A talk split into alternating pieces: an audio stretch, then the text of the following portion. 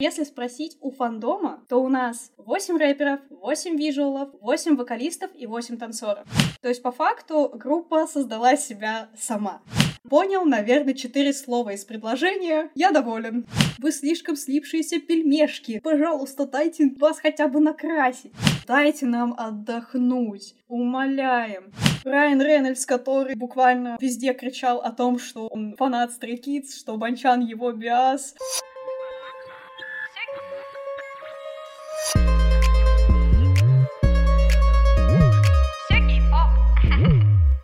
Всем привет, с вами подкаст «Все поп и его ведущая Ирина Филиппова. Ну что, мы даем старт четвертому сезону. Нам уже был год, мы отдохнули, мы возвращаемся. И сегодня будет, наверное, самый долгожданный выпуск. Выпуск про группу Stray Kids. Это четвертое поколение, четвертый сезон. Поехали!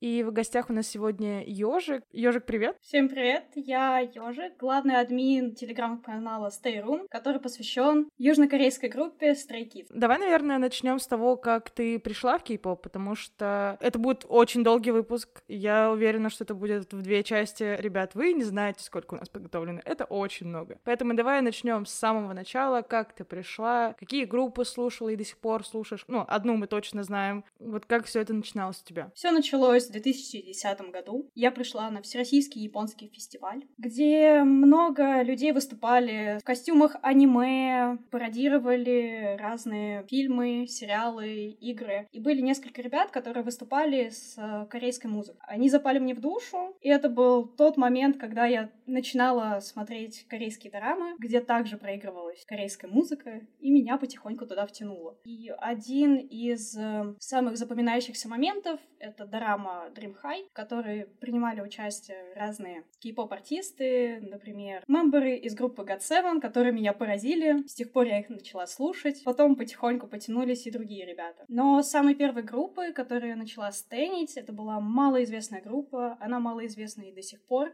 Юкис, которые дебютировали в 2008 году. Для меня они стали теми, кто буквально заставлял меня подходить к магазинам с Wi-Fi, чтобы скачивать музыку, скачивать скачивать клипы, потому что у меня был лимитный интернет. Я по ночам от родителей в тайне переслушивала все и вся, потому что для родителей было непонятно, почему ребенок, который на протяжении долгих лет слушал только рок, альтернативу, русский рок, начал слушать кей-поп. Мне кажется, что это вообще очень частая история. И вот не знаю, какой у нас это по счету выпуск, и уже несколько человек говорили, что я пришла в кей-поп с рока. Я сама пришла в кей-поп с рока. Это какая-то тенденция, которая меня очень удивляет. Две максимально максимально полярных вещи, которые почему-то соединяются в наших головах, вселенных. Ну, сейчас, когда я слушаю Stray Kids, я понимаю, что я выбрала правильный путь, потому что у них есть что-то от рока, от альтернативы, поэтому я просто счастлива, что пришла к ним, хотя и проделала долгий-долгий-долгий путь. У меня были и Shiny, и BTS, и Тинтоп, и B2B, и 2PM. Кто только не был, я всех слушала, мне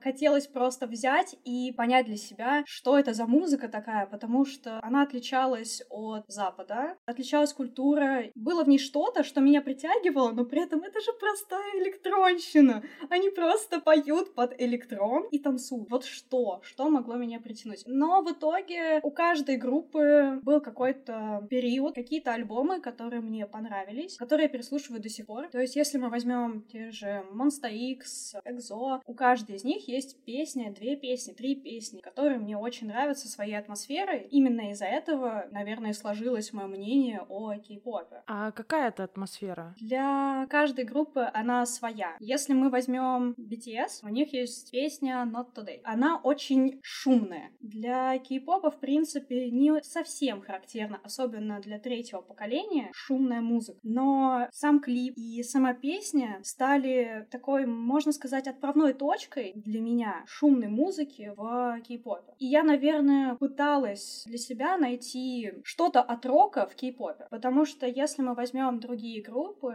многие песни оттуда мне нравятся именно такие басовые, шумные, бунтарские, но не по-детски бунтарские, в которых постоянно повторяется музыка, веселятся, балуются и так далее, а именно с мощью. И вот в далеком-далеком году ты открываешь для себя кей-поп. А как ты дошла до того, что мы пишем сегодня выпуск, и ты являешься администратором канала Stay Room. Вообще, в далеком-далеком 2017 году на Ютубе мне попались три парня, на которых я сначала подумала, что это обычный американский дворовый рэп, такой двухтысячных годов, то есть когда вот гангстер-рэп каких-то подпольных заведениях. И я начала их слушать. У них выходили необычные треки. Понятное дело, что это были корейские ребята, но писались они в американском стиле. У них была несуразная запись. Если послушать, можно услышать какие-то шумы. Но они меня притягивали. И как назло выпускали так редко песни, и найти их вообще нигде невозможно никак было. Заходишь в какую-нибудь социальную сеть, и никто про них не знает. То есть вот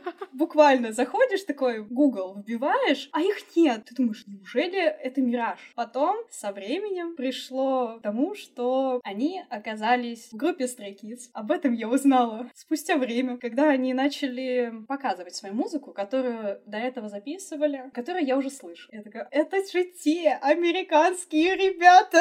Как так дошло, что вы в Корее? Почему? Что? И со временем я начала все больше и больше и больше слушать Stray Kids. Пыталась найти хоть что-то о них, но было довольно мало информации. Хотя, если так подумать, наверное, это было нормально в то время для кей-попа, так как он был не распространен в России. Я помню, что когда я начала станить Юкис, точно так же был вот эти вот автоперевод субтитров, и ты пытаешься понять, как его правильно зовут. Вот точно так же было со Stray Kids. Я все равно их слушала, все равно их смотрела. Спустя время начали появляться разные блогеры, тиктокеры, которые записывали видео, и мне понравился один тиктокер, который в последующем создал канал. Я сразу же подписалась на этот канал, потом зашла в чат и начала в чат переводить эфиры, интервью. Мне было все равно почему-то на тот момент, что как бы есть админ, который занимается каналом. Нет, мне хотелось прям донести до людей, чтобы они понимали, что там говорят ребята, чтобы они были в курсе, также переживали, испытывали эмоции. И в какой-то момент ко мне пришел главный администратор и говорит, давай ты будешь с нами работать. В последующем мне просто передали права на канал, и я теперь являюсь официальным главным администратором канала по Kids. Давай внесем ясность для меня, может быть, для еще наших слушателей, эти три псевдоамериканцев. Кто это был? Это были Банчан, Чанбин и Хан. Получается, когда ты открываешь для себя вот этот канал, и ты переводишь там в чате какие-то лайвы и все остальное, это год 2000 какой? Получается, наверное, 2021 примерно, 2022. Мне сложно точно сказать, потому что до этого я уже занималась переводами в Твиттере, соотносила чат как раз свой блог. Сейчас я блог не веду, потому что большую часть времени уделяю каналу. Также объясним, я просто уже знаю, объясним слушателям, почему ты умеешь переводить. Какое у тебя образование, что ты делала до этого, расскажи про это. По образованию я филолог. Большую часть времени я увлекаюсь изучением языков. Переводы на мне лежат с английского и японского. У нас есть админы, которые изучают корейский. Все админы переводят с английского. И есть еще администратор, который переводит с японского вместе со мной. В основном, если что-то связано с Японией, ложится на меня. Изначально всеми переводами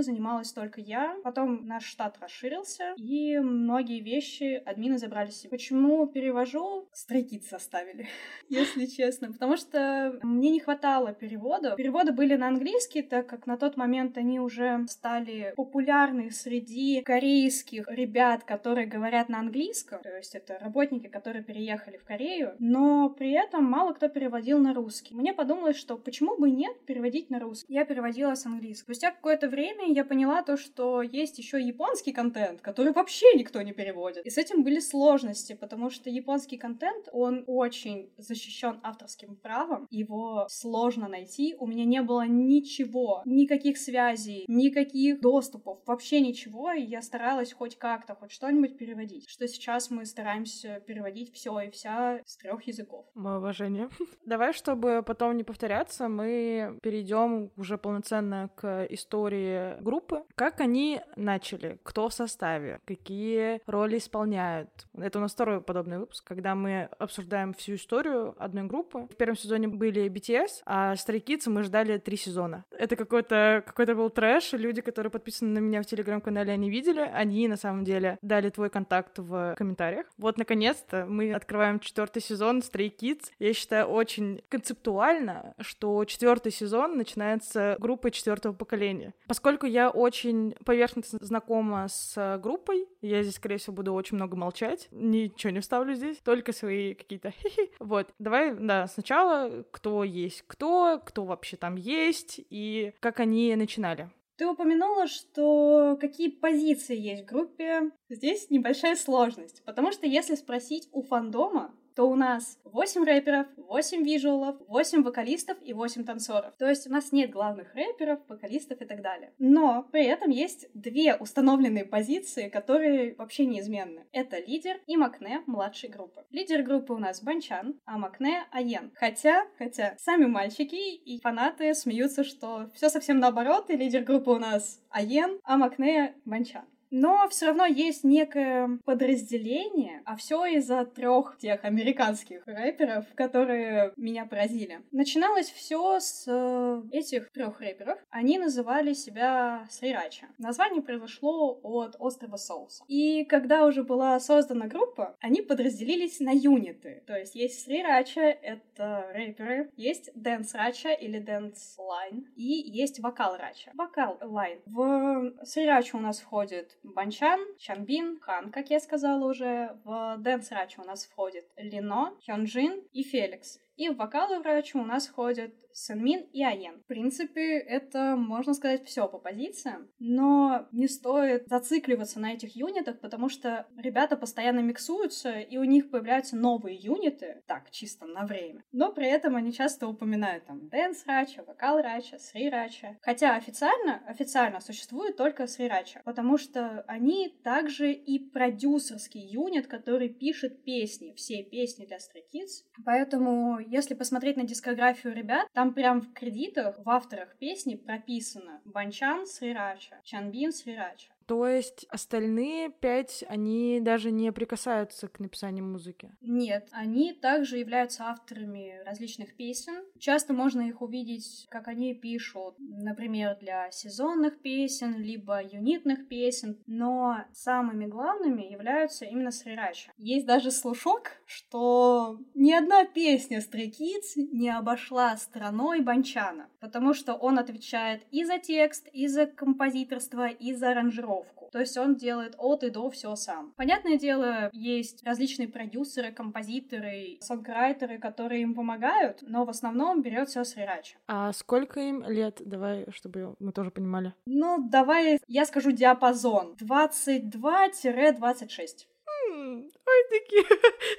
Просто я в какой-то момент поняла, что BTS уже такие взрослые, и 22 какие милые. Это он во сколько начал? Это вот который Макней? В 17 лет пришел на шоу на выживание. Вот как раз-таки про это шоу на выживание. Насколько мне поверхностно известно, это тот пример, когда группа не собирается где-то по сусекам, не проходят какие-то испытания именно там внутри центра их прослушивания, еще что-то, а на телеке крутится, ну, возможно, не на телеке, но где-то это снимается, показывается, и вот это вот все с голосованием и выбыванием, это как раз-таки их история, и как называется это шоу, когда оно было? Расскажи немножко про него. Так, ну, история Kids более запутанная. Эта группа была создана не компанией. Всю группу собрал Банчан. Компания доверила ему собрать всех мемберов, то есть он буквально сам собрал, поставил каждого на их позиции, потому что хотел подобрать для себя таких ребят, которые были бы уникальными, но при этом в совокупности показывали нечто целое из уникального превратиться в еще более уникальное. Изначально у Джупа, компании, где ребята сейчас, был выбор. Либо дебютирует женская группа, либо мужская. И выбор пал на Stray Kids. После этого было создано шоу на выживание, которое так и называлось Stray Kids, где ребята проходили миссии, задания от компаний. Но самое главное, самый главный посыл, который там был, это не столько показать зрителям, каковы ребята, а чтобы компания поняла, достойны ли они те, кого собрали не сами продюсеры компании, а какой-то там банчан на тот момент, достойны ли они дебютировать. Если послушать продюсера Пак Джиньона на тот момент, он буквально не знал об этих ребятах, что они могут, как они могут показать себя в группе, как они взаимодействуют и так далее. Банчан не только собрал группу,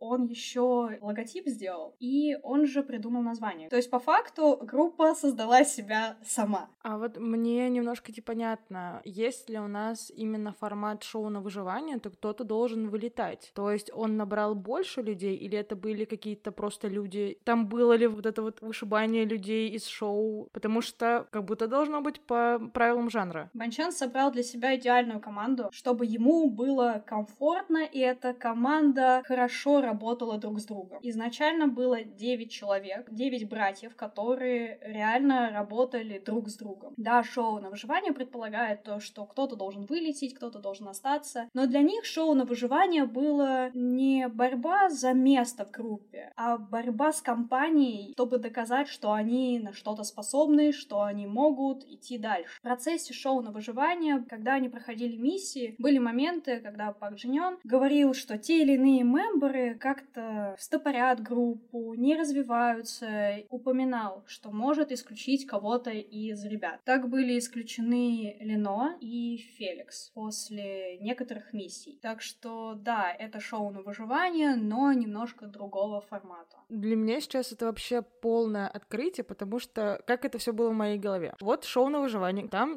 ну, допустим, человек 15, из которых 8 останутся. Сколько там остается? 7 вылетит. А, ну, 9. Их же изначально 9. И как раз-таки, зная то, что Феликсы и Минхо выкидывали, а, но потом вернули, для меня это было какой-то очень продуманный ход компании ради рейтингов, потому что в тот момент уже они там любимчики зрителей и что-то такое. И вот они так там там рейтинг поднимают. У меня в голове это вот так вот выглядело. И теперь, когда ты говоришь, что изначально уже там пришла, ну, грубо говоря, собранная команда, которую вот он вот как раз-таки по сусекам собрал, всех выбрал, привез, все. Это, это такое часто бывает. Ну, и не очень-то шарю за всякие шоу, потому что вот те, которые я видела уже после, там как раз-таки вот эти вот 16-летние парни, их там 15 человек, останется 5. По факту это чудо, можно сказать, что продюсер доверил Чану собрать собрать группу. Но для Банчана это реально был последний шанс дебютировать, так как на тот момент он уже 7 лет был стажером. Для него это буквально спасение. Ты сказала то, что полностью собранная команда и так далее. Мне хотелось бы упомянуть то, что одна из самых первых миссий у них была сочинить песню. Сочинить песню и поставить хореографию самим. Лино отвечал за хореографию, он полностью поставил хореографию. Срирачи написала песню. Ребята всех научили как стоять на сцене, как что делать. Они сами записались. Демо-версия была записана в общежитии. Буквально показывались кадры, как Чан сидел трех часов ночи до четырех часов утра, и он записывал демо. На других миссиях они также старались использовать аудиодорожки, которые были уже придуманы с Рирачи, просто дописывали текст. Текст писали Хан и Чанбин. Вот ты сказала, что Чан уже 7 лет был стажером. Насколько мне известно, как раз-таки Минхо тоже стажировал тренировался когда-то где-то, ну, почему-то он на потанцовке у BTS, и вот эти вот кадры, что вот он там такой напуганный, как бы такой милый, и теперь какой красавчик.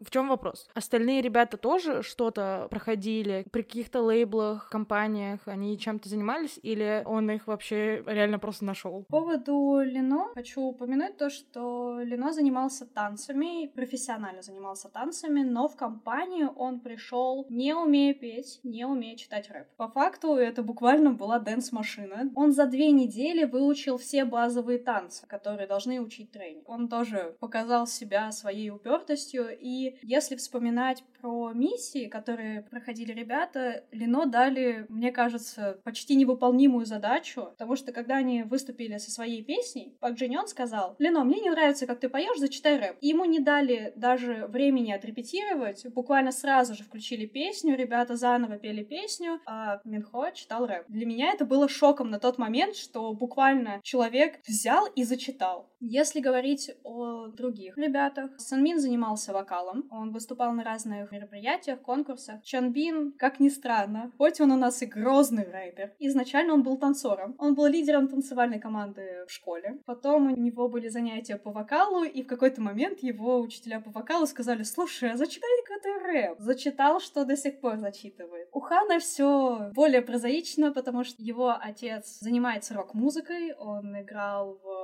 рок-группе, и мальчику просто буквально гениальность передалась. Самый забавный, наверное, это Хёнджин, который, когда у него спрашивают, а что ты делал на кастинге, он такой, я просто стоял и хлопал в ладоши, потому что я ничего не умел. На тот момент взяли только из-за визуала. После этого он начал очень сильно усердно работать, чтобы доказать, что он не просто лицо, а личность, которая достойна быть в группе и выступать на сцене. То есть они на тот момент не были где-то тройне? Они были в компании Джуп. Чан, грубо говоря, прошелся по компании, сгреб в охапку и сказал, вот это мои дети, все, они будут со мной. Это надо насколько уметь далеко видеть и видеть масштабно, чтобы просто вот так вот реально взять и собрать, будучи сам трейни, и понятно, что это опыт, но это не тот опыт, который, чтобы вот так вот с нуля собрать группы. Я и так восхищалась этим мальчиком. Вот у меня, если рассматривать с точки зрения бисов в группе, которую я мало что знаю, то это вот Бан Чан и Минхо, потому что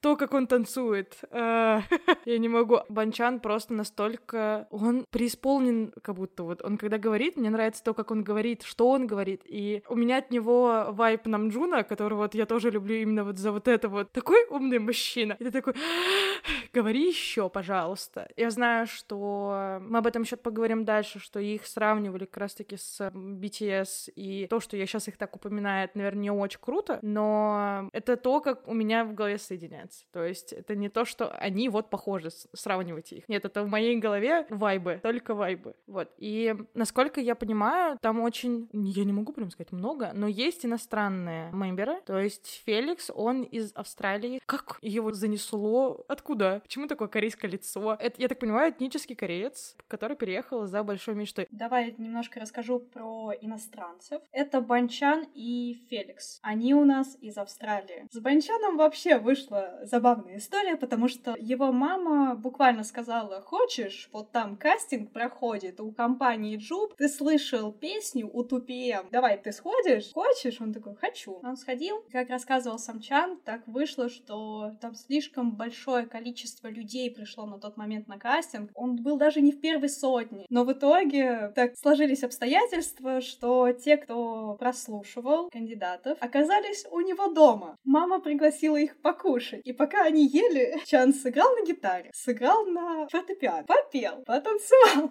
И в итоге оказался в джупе. Если говорить о Феликсе, то мальчик не знал по-корейски вообще ничего, кроме «Здравствуйте, меня зовут Феликс». Все, больше ничего. Он также прошел кастинг, и родители изначально были не совсем довольны его выбором, и то, что буквально дитё, которое ничего не знает, знает на корейском, улетает куда-то вот, вот туда, буквально на другой конец света, можно сказать. Но при этом, когда он улетал, папа ему сказал, как бы тебе трудно не было, знаешь, что здесь есть семья, которая тебя поддержит. Когда Феликс оказался в группе, где есть Чан, также из Австралии, Чан буквально взял отцовство, можно сказать, над ним и старался изо всех сил заботиться о нем, потому что чувствовал вот-вот родное рядом, это дом, я буду за него держаться. И он очень сильно переживал, когда Феликса выгнали из шоу. Есть момент как раз шоу на выживание, когда Пак Джиньон говорит о том, что выгоняет Феликса, и Банчан буквально отвечает Феликсу о том, что оставайся на связи, я буду тебе помогать, не пропадай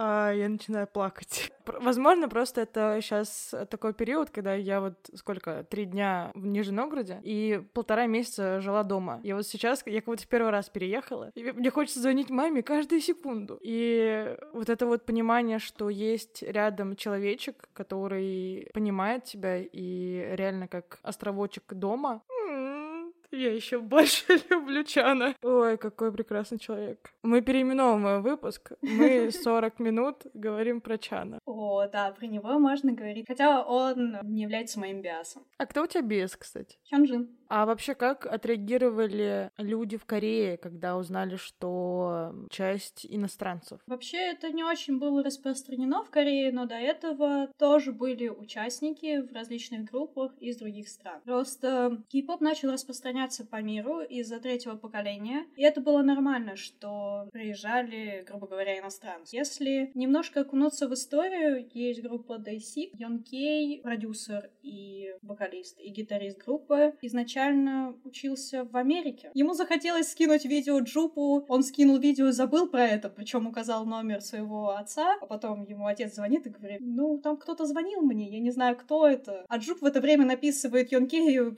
почему вы не берете трубку? Мы не можем до вас дозвониться. То есть это было нормально проводить где-то за границей кастинги и отбирать айдолов. Сейчас это больше распространено. Кей-поп вошел на мировую арену. Есть международные группы, есть группы четыре участника из разных стран. Это нормально, это воспринимается тоже нормально. Единственная сложность, наверное, в воспитании и этикете, которые очень сильно отличаются западной культурой и восточной. По факту, если что-то происходит за границей, на примере строки скажу, когда ребята первый раз приехали за границу, все корейские мальчики кланялись, делали поклон, но при этом Феликс и Банчан жали руки. Для всех это было странно, как так происходит. И в итоге сейчас ребята за границей стараются не кланяться, а именно просто приветствовать. Все-таки иногда иностранцы, они влияют, они привносят свою культуру в группу, но это неплохо, это хорошо и добавляет своей изюминки, как это вышло с uh, Stray Kids, потому что у них буквально все их общение, если послушать видео, контент или еще что-то, это смесь английского, это смесь корейского, и ты пытаешься понять, что они там говорят, и они уже привыкли, что через слово используют разные языки, а ты сидишь, не зная, например, корейский. Я понял, наверное, четыре слова из предложения, я доволен. И первые два — это «Привет, меня зовут Феликс».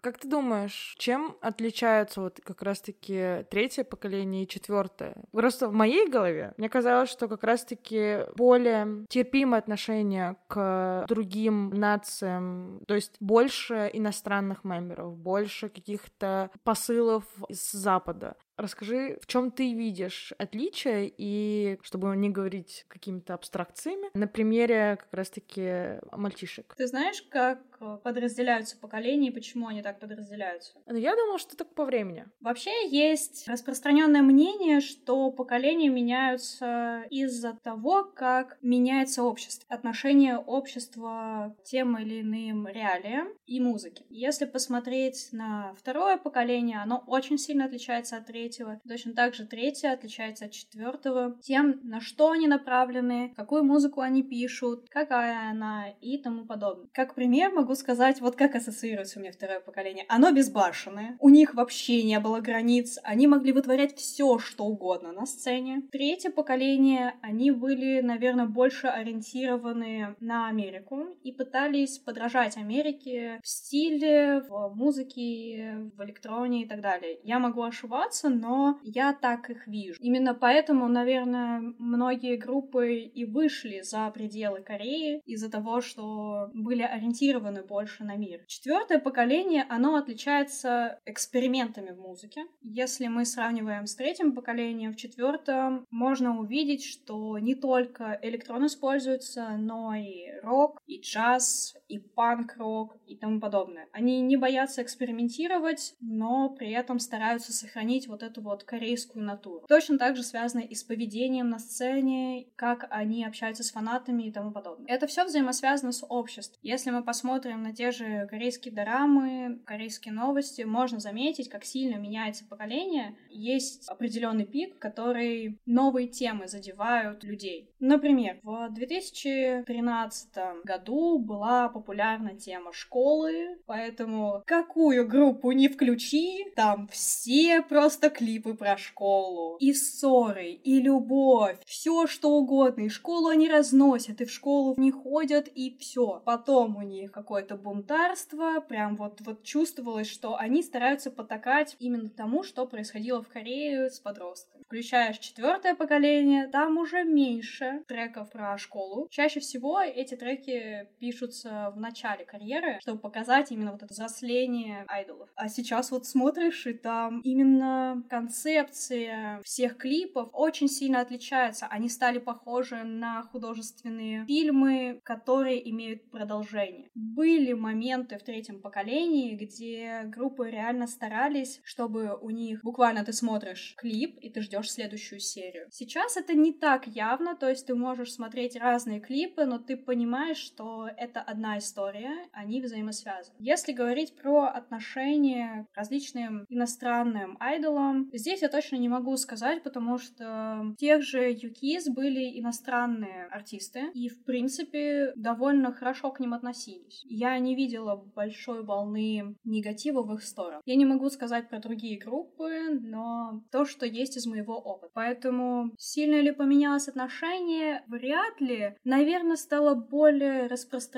распространенной практика приглашать к себе этнических корейцев либо иностранцев что-то типа топового, что у тебя в группе, у тебя в компании есть иностранцы. Затронем тему, что в начале карьеры Kids сталкиваются с тем, что их чуть ли не называют джупусские BTS. Почему? Ну ладно, почему? Понятно, скорее всего. То есть мальчики, какое-то их определенное количество, большой лейбл. Как это все проходило, как это пережили мальчики, и как быстро или, может быть, не быстро это ушло? Почему все так произошло? Когда Kids дебютировали, BTS набирали популярность. Прям массово набирали популярность. И ходило такое мнение, что Джуп выпустили вперед мужскую группу, а не женскую, чтобы как раз заработать на парнях, чтобы сделать похожую группу на BTS. Я бы сказала, что Джуп провалился. Если честно, с самой первой песни они уже начали показывать, что они не похожи на BTS. И это была вторая волна, наверное, в их сторону, что первая, Джуп выпустил группу, которая будет копировать BTS. Вторая волна, они не копируют BTS, нам не нравится. Они слишком шумные, нам вообще вот-вот не хотим, не будем ничего. Как я это переживала в тот момент? У нас в городе все фанатели от BTS. Вот приходишь на фестиваль, там буквально 5, 6, 7 номеров были поставлены по BTS. Я, как координатор волонтеров, сидела на кастинге, и у меня спрашивали, ну как тебе? Я говорю, да я не знаю, я как-то не очень эту песню знаю, я просто Stray Kids. Меня буквально хейтили за это, за то, что я слушала Stray Kids. Мне говорили, насколько они никчемны, что они ничего из себя не значат. Причем, если посмотреть на них в самом начале пути, они буквально в какой-то ободранной одежде, на какой-то заброшке, еще что-то. Вот ты смотришь на них, вот, вот реально какие-то бродячие дети, их кто-то потерял, давайте я их как-нибудь приючу, пожалуйста. И я долгое время не могла найти у себя в городе хоть кого-нибудь, кто не знаком с BTS, чтобы хейтить Kids, и при этом, чтобы им понравились Kids. Так что долгое время я в одиночестве слушала Kids. Но ребята реально показали с самых первых песен, что у них совсем иной путь. Они никому не подражают. Да, они могут полагаться на на свой опыт в музыке, в прослушивании каких-то кей-поп песен, американских треков. Но они делают свою музыку, они знают, что они делают, и они будут экспериментировать, потому что им нравится это делать.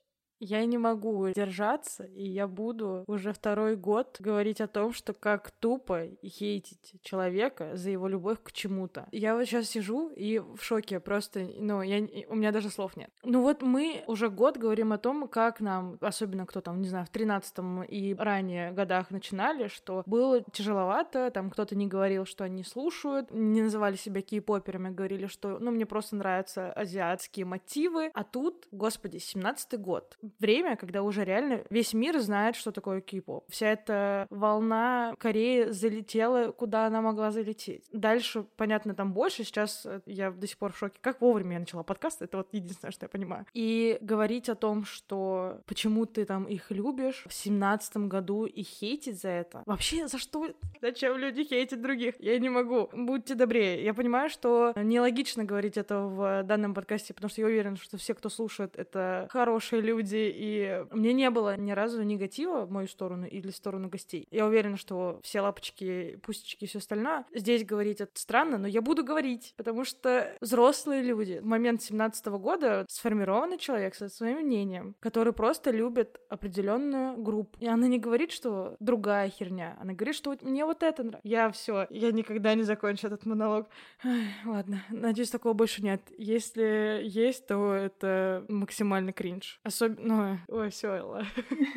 Не могу. Я просто могу это сказать со стороны также армии. Ну, то есть я действительно люблю свою группу, но при этом я не могу что-то сказать в сторону другой. Мне присылает подружка, которая любит Stray она пытается привить мне, я честно пытаюсь, времени почти нет, но я пытаюсь. Когда я вот узнала новость про аварию, я просто сижу в 10 утра, мне на работу надо идти, и я такая, здравствуйте, это что такое? Все, я, я успокоилась. Я не думала, что мне так будет плохо. Возвращаемся к диалогу а не моему монологу. Что есть их лейбл? Как лейбл ведет себя в отношении к мемберам? Насколько они защищены? Насколько вообще заботятся о них? Вообще компания заботится о ребятах, как бы много не наговаривали на компанию. У ребят есть став, который называется, мы его называем диван, а это Division One, ну, сокращенный диван. Этот став буквально отвечает за все, что происходит с ребятами. Они готовят контент, они помогают ребятам. И я не видела уже давно, чтобы кто-нибудь из мембров как-то плохо реагировал. Не столько отзывался, сколько реагировал на став прав, потому что они стараются при себе держать тех людей, которые с ними были с самого начала. Чан рассказывал о том, что он работает с одними и теми же людьми. По факту он не хочет никого менять и так далее. Он всегда благодарит став. Ребята всегда на концерте благодарят став, который им помогает с концертом. То есть это реально какие-то приглашенные люди, которые в этих стадионах работают. Свой став благодарят. Они не только их благодарят, они еще и очень мило им помогают. Я не знаю, может быть, тебе не попадались эти видео, но Чан буквально заботится о Стафе как о своих мемберах. Буквально недавно, во время перелета, он пропускал стилиста Нуну вперед, чтобы ее никто там не затолкал, чтобы она не потерялась. Появлялись видео, как он старается забрать самые тяжелые вещи у Стафа. Стаф чуть ли не дерется за эти вещи, говорит, иди, иди уже, иди. Он такой, нет, я понесу. Он пытается им совсем помочь, и мне очень нравится нравятся эти взаимоотношения, потому что даже если мы возьмем какие-нибудь мейкинги, закадровые, закулисные видео, видно, как ребятам комфортно с этим став. По поводу именно компании как организации, потому что я стараюсь разделять став и компанию. Компания со своей стороны старается, насколько это им возможно, помогать группе. Я считаю, что Stray стали той группой, которые буквально открыли очень много для компании компании, и компания буквально не успевает все изучить, продумывать промо-ходы, либо же какие могут быть исходы у той или иной ситуации. Компания учится вместе с группой. Понятное дело, есть какие-то промахи, но они стараются расти, развиваться и так далее. Я не знаю, как правильно обозначить отношение компании к группе. Если говорить про бизнес, Строки сделают им деньги и акции. Это бесспорно. Со стороны Джупа выходят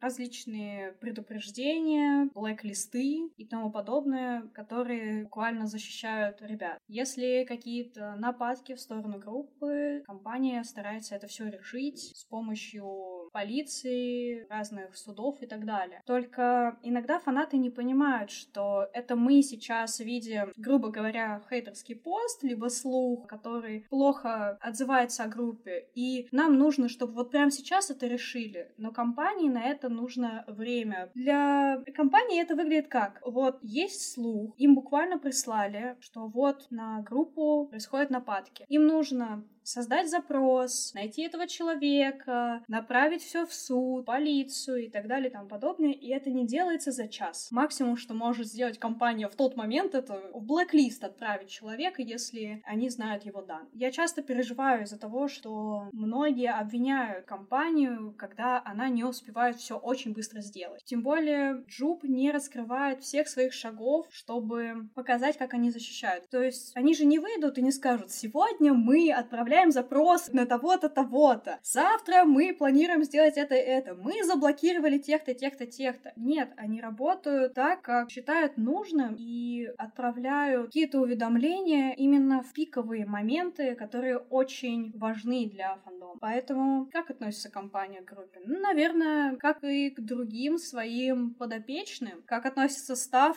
как к детям. Мне их жалко, потому что Kids это вот детский сад. Я читала, что писал японский став о Stray Kids, и буквально они просили, пожалуйста, не говорите одновременно, по очереди, умоляю. Либо же, там, например, хватит у всех спрашивать знак зодиака. Или вы слишком слипшиеся пельмешки, пожалуйста, дайте вас хотя бы накрасить. То есть от японского стафа мы видим, насколько сам став относится к группе, они реально семья. Кстати, про семью. Насколько мне известно, сестра Чана основала лейбл даже свой. Она такая сама себе хозяйка. И дебютировала не так давно. Да, это так. Изначально Хана, сестра Банчана, завела TikTok аккаунт, потом YouTube аккаунт, где выпускала свои каверы. И недавно выпустила свой первый альбом. Да, основала лейбл вместе со своим другом. Они работают вместе. Никого больше там нет. Они вдвоем все тащат. Честно, я подписана на Хану, наверное, с того момента, как у нее появился YouTube аккаунт. Не потому, что она сестра Банчан, а потому что я чувствую вот этот вот вайб, вайб в женском воплощении. Это просто нечто. Я очень рада, что у нее получилось выпустить свой альбом. Мне нравится смотреть, как она развивается, как пробует себя в различных ролях. И она прям заявляет на различных лайвах, что это пусть Чан там решает решает, каково ему быть с такой сестрой. Пойдите к нему, спросите у него, каково это быть братом такой популярной сестры, а? Какая красотка. Вот ты говорила про то, что очень много снято именно с точки зрения сериала, что это все взаимосвязано и все остальное. И также в подготовке ты говорила о том, что очень важна вселенная группа. Давай перейдем на вот эту именно музыкальную часть. Мы закончили с блоком «Кто есть Stray Kids?». Я вас поздравляю всего лишь час. Теперь мы можем перейти к музыке. Расскажи, какие были камбэки. Знаю, что есть японские, как раз-таки, поэтому очень много японского контента. И что есть их вселенной, и как она влияет на все, что выпускается. Давай начнем с того, что название группы Stray Kids — это буквально бродячие дети. Оно появилось на шоу на выживание, когда ребята сказали, что они в поисках своей мечты, в поисках себя, в поисках целей. Поэтому они они бродячие. Вселенная Kids или Саказаверс, она достаточно обширна, загадочна, ломает голову и сделана так, что каждый фанат может понять для себя самое главное и представить какой-то сюжет, соотнести с каким-то фильмом, сериалом, книгой и так далее. Но есть некая линия, которая прослеживается от одного клипа к другому и так далее. Это именно поиск себя, поиск цели, поиск мечты. Если говорить говорить с отсылками и брать их клипы. Есть, например, Elevator. Это самая первая их песня, она считается предебютной. Именно та песня, которая была создана на шоу на выживание в первую миссию. Там буквально показывается, как ребята прощаются со своей детской жизнью и приходят во взрослую жизнь. Этот страх столкновения с чем-то новым приводит, как расшифровали фанаты, к Неверленду, где ты постоянно можешь быть ребенком. И они там веселятся, и так далее. Вот эти моменты, когда в своих клипах в Саказаверс ребята затрагивают темы близкие фанатам, слушателям, они меня и радуют, и пугают, потому что буквально я же одногодка Kids, и когда они выпустили Elevator, у меня тоже были вопросы, связанные со взрослой жизнью, как с ней сталкиваться, что страшно и так далее. И тут выходит эта песня буквально, вот она выходит, и я вижу в ней себя. В Саказаверс так постоянно постоянно. Они путешествуют по мирам, они сталкиваются с проблемами общества, личности. Из-за этого их мир начинает рушиться, раздваиваться. Они пытаются найти выход. Это все прослеживается прямо с первого клипа. Недавно, если брать предыдущие их альбомы, они начали заострять внимание на монстрах. И эти монстры — это чувства, которые характерны для каждого человека. Это сердце, которое не слушает мозг, взгляд, зрение со стороны на человека, что мы боимся, как на нас смотрят и тому подобное. По факту они берут самые яркие проблемы, которые беспокоят их и беспокоят их фандом. И самое сложное для фандома — это вот всю историю эту сложить, потому что, ладно, если бы она была линейна и происходило все в одном мире, так они же путешествуют по планетам. И ты сидишь и не понимаешь, а на какой они планете сейчас, а этот город был или этот город новый. Так они еще и в параллельных вселенных были, они видели самих себя, то есть мы видели 16 строкиц вместо восьмерых. И они с собой встретились, и мы такие, что это такое? Почему вас 16? Нет, мы, конечно, рады, что вас 16, но почему вас 16? И в каждом клипе можно найти отсылку на предыдущий клип, либо пасхалку на будущий клип. Сидишь и ломаешь голову. Вот ты можешь просто взять, слушать музыку и не застрять на этом внимании. Этим мне нравятся ребята. То есть ты смотришь клип, он тебе нравится чисто потому, как он сделан. Но при этом, если ты в курсах, если ты в теме, ты знаешь, что что-то тут есть. Ты буквально как с какой-то головоломкой сидишь над каждым клипом, над каждым тизером и пытаешься найти, а что ж там дальше. И самое ужасное, что мне прям вот какой-то момент выбесило как фаната в хорошем смысле, что их заказоверс не ограничивается клипами. Потому что они еще и на своих концертах и премиях вставляют какие-то мини-клипы, мини-истории, которые связаны с их вселенной. И ты сидишь такой, блин, где-то я что-то пропустил. И ты пытаешься дальше найти, как что с чем связано. Но при этом есть сюжетные линии, которые отходят от основной. Там тоже буквально 3-4 песни, которые складываются в сюжет. И ты сидишь и думаешь, а это связано или это не связано? И вот так вот, боже мой, мы клоуны! Считается то, что фандом Kids — это клоуны. Они скажут, например, сегодня во сне я видел драконов. И все таки все, драконы будут в камбэке, драконы будут в камбэке. А вот еще упоминали вот там недавно, что у кого-то там был чехол с драконом. А еще если мы вспомним вот тот клип, там тоже был намек на дракона, значит, камбэк все-таки будет драконий. Угу, нифига подобного. Нет такого, что весь кей-поп про это, про то, что они так заворачивают. У них порой обычный красиво сделанный клип, на самом деле намного больше, чем он есть. Не всегда. Да, не со всеми группами. У каждой группы, которую я знаю, есть некая своя история, да, которую они показывают на протяжении всей карьеры. Очень забавно выглядит. У них же есть определенное время на контракт, там, например, 5 лет или 7 лет. И по факту история прописана на эти 7 лет. Вот когда они продлевают контракт, ты думаешь, ага, а как они завернут свою вселенную дальше? Но у Скизо я вижу больше смысла, чем у других групп. Я не хочу оскорблять другие группы, нет, я просто далека, наверное, от остальных вселенных. В вселенной Kids мне комфортно,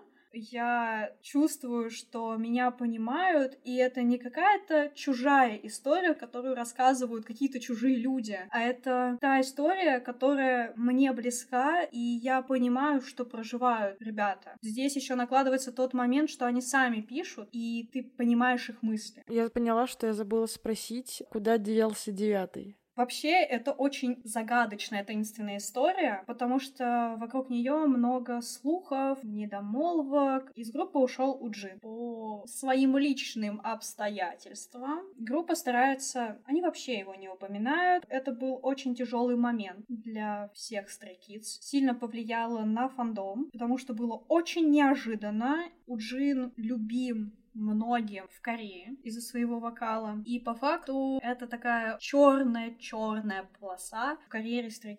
Если говорить о моментах, которые произошли с фандомом, это именно то темное пятно, не ходи туда Симба и так далее. Я не считаю, что я имею право судить о том, что произошло, потому что меня не было на тот момент с группой, и меня не было в плане того, что компании, я не знаю, что происходило. Они буквально пропали из всех соцсетей, и вот, вот какое-то затишье, и много слухов. Но да, Джин ушел. А в каком году? Это был камбэк с uh, Side Effects. Получается, 19 Я не знаю, как правильнее всего объяснить, что происходило в фандоме, потому что многим было тяжело, и тяжело было, наверное, из-за того, что реально группа пропала из радара. 2020 год, релиз альбома Side Effects. Вот возле как раз камбэка появилось уведомление, что Джин ушел. Ребятам буквально за несколько недель пришлось самим все переделывать. Лино переделал хореографию для всей группы. У, у Джина свое соло сейчас, он дебютировал, продвигается как артист. Как личность я не могу воспринимать, потому что это артист, за которым я не слежу. Я слышала его пару песен, что-то мне понравилось, что-то нет.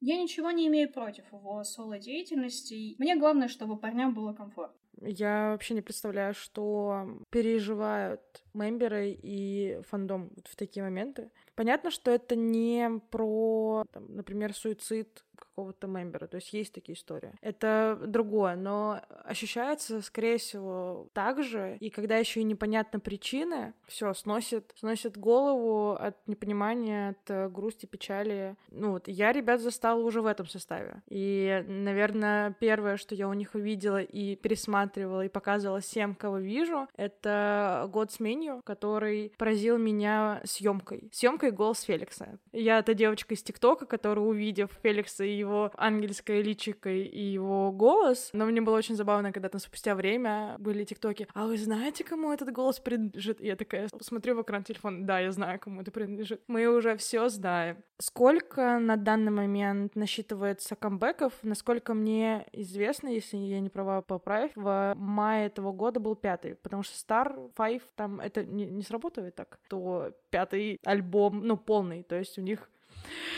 этот кей-поп. Ничего никогда не понятно. Смотри, у них есть три полноформатных альбома корейских, восемь мини-альбомов, плюс один специальный мини-альбом. Помимо этого всего, у них есть два сборника песен, есть спешл-синглы и есть сезонные песни, сезонный альбом. Это только в Корее. А есть еще Япония. На минуточку, парни дебютировали в 2018 Мы просто живем в перманентном камбэке, я бы так сказала, потому что мы только вышли из одного камбэка, а нам тут намечают уже второй, ну, следующий корейский. Они уже в этом году камбэкнулись несколько раз. Если брать Японию, там немножко другая ситуация. Есть полноформатник, есть миники, там два миника. Недавно вышел первый EP, это что-то типа миника, но с, в коллаборации с э, Лиса, и это Риса Орибе. Она знаменита тем, что пела осты к разным аниме, ангельские ритмы и так далее. Помимо этого, у них есть то, что они как бы вроде выпускают, но не выпускают. Мы все ждем, когда они выпустят то, что они показали, но не выпустили. Есть у них такая вещь интересная, как Саказа Плеер и Саказа Рекорд. Сколько нервов мы потрепали этим себе, ты не представляешь. Расскажу суть. Вот есть их деятельность, как Stray. А есть то, что не по формату того, что они производят. Ну так, повыпендриваться решили. Там, позаписывать какие-то соло, не знаю, еще что-то. И они не выпускали это на стриминговых платформах. Единственное, где появлялось, только на YouTube. Вот хочешь ты послушать на Spotify и не послушаешь, потому что, ну, нету. В России, в принципе, нет. Ну, ладно.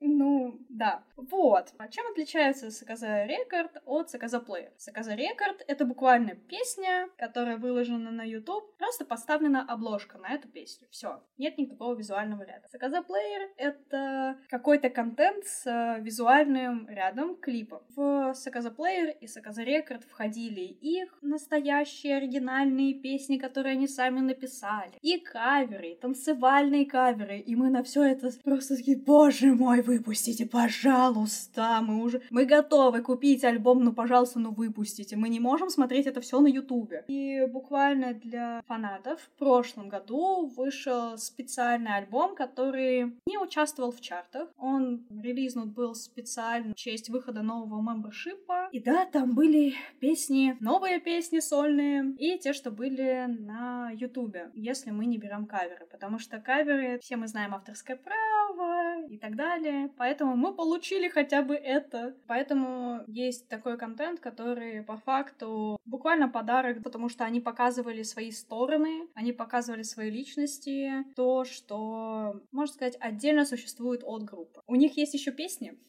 которые они не релизнули, но показали. Ужасные люди. Некоторые песни мы уже больше трех лет ждем. Буквально на лайвах такие а вот я сегодня написал песню, вот я вам включу кусочек. Включает 15 секунд. Мы такие, мы хотим, пожалуйста, выпустим. Не, не выпущу. Или, например, Хан, который пришел на фестиваль на Кикон, выступил с кусочком песни, там, полторы минуты. Мы такие, все, мы ждем. Нам понравилось, мы ждем. Он такой, я передумал выпускать. У нас есть только эта запись и больше ничего. Как не разрывается сердце вот от такого количества? Не знаю, мне кажется, все в фандоме буквально живут в гробах. Я по-другому никак не могу сказать, потому что у нас был месяц, когда постоянно что-то выходило. И, пожалуйста, дайте нам отдохнуть. Умоляем. Выходили сольные песни, выходили какие-то клипы. Еще постоянно что-то новое, там, фотографии. Ты сидишь и боишься, что произойдет сегодня. Вздохнуть не давали.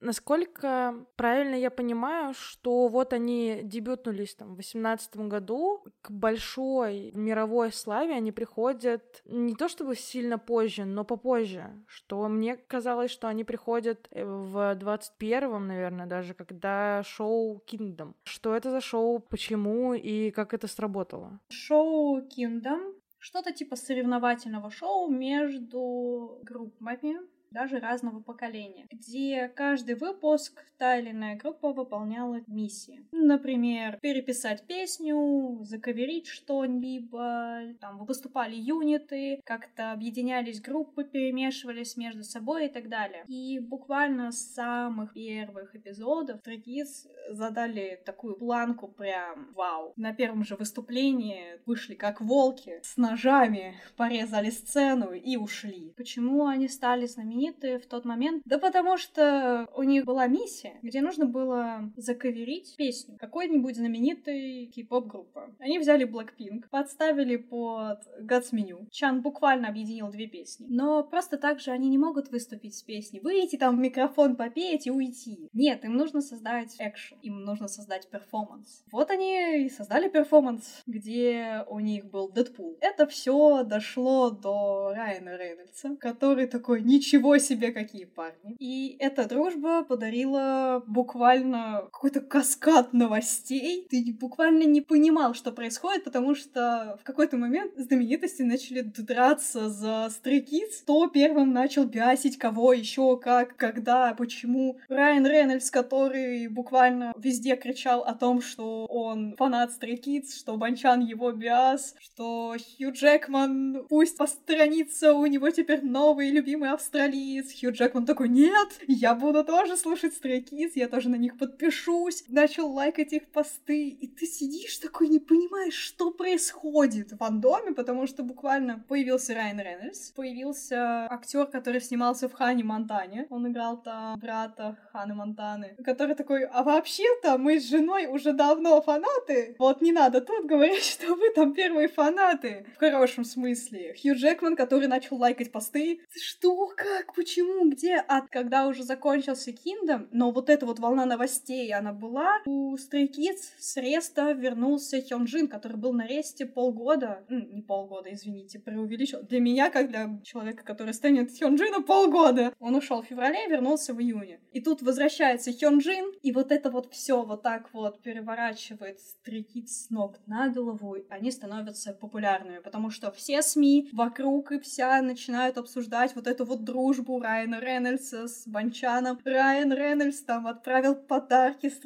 он там футболки, шапки, кепки и тому подобное. Бутылку под названием Motivation для Чана. Он так называет эту бутылку, которая стоит у него в студии, Motivation, потому что Чан не пьет, поэтому он смотрит на бутылку такой Motivation. И у них было совместное интервью, они созванивались, где Райан Рейнольдс рассказывал о том, что он смотрел тизеры и ему понравилось понравилось. Тогда еще был камбэк Нойзи, и Райан Рейнольдс рассказывал о том, как ему понравилось это все. И Чан сидел краснел, говорит, что, как вы... Вообще-то мы здесь хотели поговорить, какой вы крутой, почему вы говорите, что я крутой. За счет этого они прям резко взлетели. Просто топовые песни были на Kingdom и Wolfgang, God's Menu, Дуду-Дуду, точнее. Да, они тогда резко поднялись, у них поднялись продажи с Нойзи, возвращение Хёнджина. Тут еще и Лино постоянно где-то участвовал. На минуточку, никогда я не любила рыбалку, но из-за Лино я сидела с трех часов ночи и следила, как он сидит в Гуччи, в белой футболке, в каких-то очень крутых, дорогих ботинках, панамке и рыбачит. И ловит золотых карпов, кажется. Мне кажется, он не так обрадовался награде на Kingdom, как тому, что он поймал рыбу. Но моя мама до сих пор не понимает, как вот за всю свою жизнь, сколько меня родители тащили на рыбалку, и я брыкалась, что у них не получалось, а какой-то кореец, который даже не мой биас, заставил меня в рабочие будни буквально следить за тем, как он сидит и ловит рыбу. А потом он еще и ведущим стал, и вот это вот все вот так вот друг за другом очень подняло и поднимает до сих пор. Интересный такой толчок и очень своевременный и правильный в плане, что они, как мне кажется, после такого резкого, ну не знаю, взлета не взлета, смогли удержать, преувеличить фандом. То есть, как обычно бывает, это же на хайпе, грубо говоря, когда такая новость, что это вот взлетает, а потом это все и нет, но когда действительно есть за этим что-то, и это не просто какой-то там, не знаю, пиар-ход, мне кажется, это как раз-таки классный пример. Подобные связи помогают для промоушена. Классные они. Я вот за два часа очень даже прониклась. Мне нравится. Думаю, что плюс-минус мы закончили со вторым блоком. Это про их камбэки, музыку и все остальное. Я думаю, то, что ты сказала, такая база, наверное, чтобы потом пойти посмотреть самим. То есть мы сейчас много что говорим, что какие-то там концепции, еще что-то. Если вам интересно, слушайте ли, смотрите. Действительно интересные ходы в плане съемок. Просто я очень обращаю внимание на съемку и на танцы. Поэтому, если вы еще не видели, посмотрите. Очень классно.